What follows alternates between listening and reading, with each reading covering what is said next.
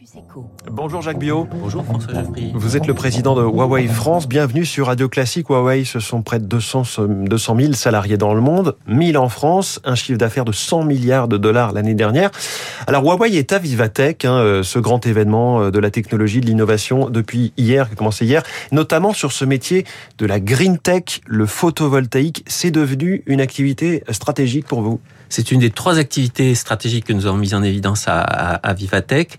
Euh, effectivement, le green tech, le smart office, parce que post-Covid, euh, il y avait de grands besoins de communication. Dans les bureaux. dans les bureaux. Et, et puis tout ce qui tourne euh, autour de, de l'open innovation, parce que nous sommes extrêmement ouverts. Euh, je parlerai tout à l'heure à, à 12h30 en plénière à, à Vivatech avec Franck Le Bouchard, le, mmh. le CEO de, de Devialet, avec lequel nous avons une collaboration depuis plus de trois ans. Et c'est un très bel exemple de ce que Huawei sait faire avec des entreprises jeunes, encore jeunes, mmh. euh, et notamment françaises. Devialet, les enceintes très haut de gamme, voilà. très haute fidélité. Quelle est votre valeur ajoutée sur cette activité de la green tech, le photovoltaïque? On vous y attend pas. J'imagine que le grand public ne sait pas que Huawei fait des, des, pato, des panneaux solaires. Non, on fait pas les panneaux solaires, mais on fait tout ce qui permet aux panneaux solaires de, de produire efficacement, de la façon la plus efficace possible, et euh, au moment où, j'allais dire, de, de stocker l'énergie, puisque euh, le panneau solaire ne produit de l'énergie que quand il y a du soleil, et, et, donc tout cela repose sur beaucoup de techniques de communication, sur de l'intelligence artificielle pour bien stocker. Vous savez que euh, nous sommes très forts dans le domaine du stockage de l'énergie avec des batteries, et, euh, et donc un panneau solaire, c'est pas juste un panneau, c'est aussi le fait de vérifier que il, il est capable de, de, produire au bon moment et de restituer l'énergie au bon moment. Et quelle est votre vision là-dessus? C'est des panneaux, c'est des pas des panneaux solaires, c'est des stockages de l'énergie chez les particuliers ou dans des entreprises, dans des usines? Alors sur le sur tout ce qui tourne autour du solaire, nous sommes présents depuis le particulier jusqu'aux immenses champs de, de, panneaux solaires qui sont installés par des par des grands opérateurs. Mais la green tech pour nous, c'est pas seulement les panneaux solaires, c'est tout ce qui tourne autour de l'usage intelligent de l'énergie, puisque pour utiliser intelligemment l'énergie, il faut effectivement des systèmes de régulation donc des systèmes de, de, capteurs et de transmission.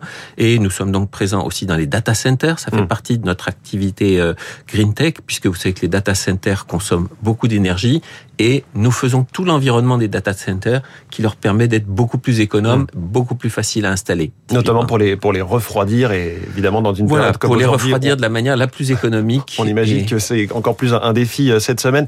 Alors au printemps, Jacques Bio, Huawei annonçait des résultats impressionnants, 100 milliards de dollars de chiffre d'affaires, 18 milliards de bénéfices, tout cela malgré évidemment les sanctions américaines qui pèsent toujours lourd les sanctions nous rendent toujours plus forts parce que c'est une stimulation pour nos chercheurs. Je crois qu'il faut vraiment comprendre que Huawei, c'est d'abord une entreprise de recherche. Vous savez que la moitié de nos effectifs sont des, sont des scientifiques et euh, l'entreprise est tirée par la recherche fondamentale, par la confiance que notre fondateur, Ren Zhengfei, met dans la science et dans la science la plus fondamentale.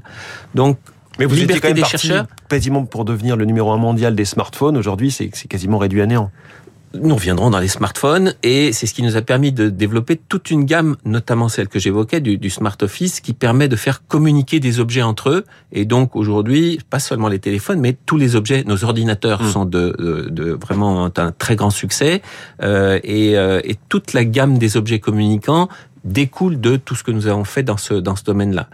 Donc vous avez, vous avez développé euh, en, en, réaction euh, par rapport à, Google, par rapport à, à l'iPhone aussi, votre propre système d'exploitation Harmony OS. Est-ce qu'il va s'imposer comme le troisième acteur du, du marché des systèmes d'exploitation de téléphone portable Oui, Harmony OS, il y a énormément de développeurs qui ont donc euh, développé des applications. Il y a plusieurs millions d'applications qui sont développées sur Harmony OS.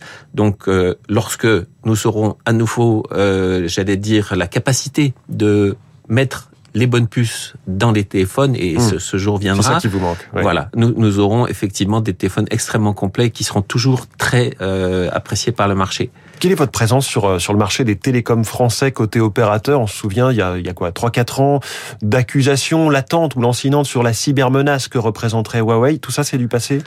Tout ça, c'est, j'allais dire, très largement derrière nous. Et, et donc, euh, nous sommes toujours l'un des, donc, l'un des fournisseurs du, du marché français, à la grande satisfaction de nos clients, pas seulement du marché français. Vous savez que nous allons installer une usine dans l'Est de la France pour servir l'ensemble du marché européen.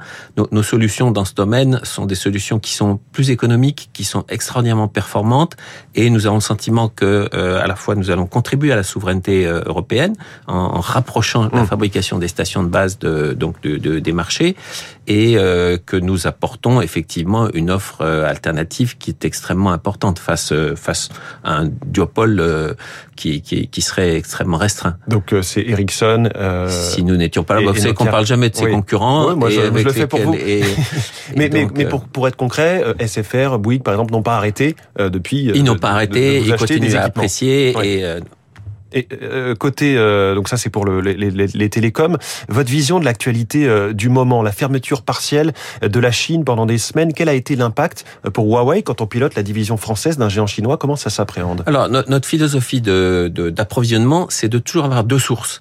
Et donc, nous avons été en mesure de toujours approvisionner nos, nos, usines. Et puis, lorsque je, donc, je parle de ce que nous faisons sur le Smart Office, nous savons aussi le faire sur nos propres usines. Et donc, nous avons des usines qui sont extrêmement robotisées et qui peuvent pratiquement tourner sans qu'il y ait personne à l'intérieur. Donc, nous avons été en mesure de continuer à assurer la production sur, euh, sur notre gamme. Et les tensions sur les matières premières, malgré tout, euh, vous les subissez parce que c'est aussi toute la chaîne logistique, c'est les, les, transferts de vos produits qui, qui on, peuvent on être en revient à la réponse que je oui. vous ai sur le fait que nous savons diversifier nos approvisionnements.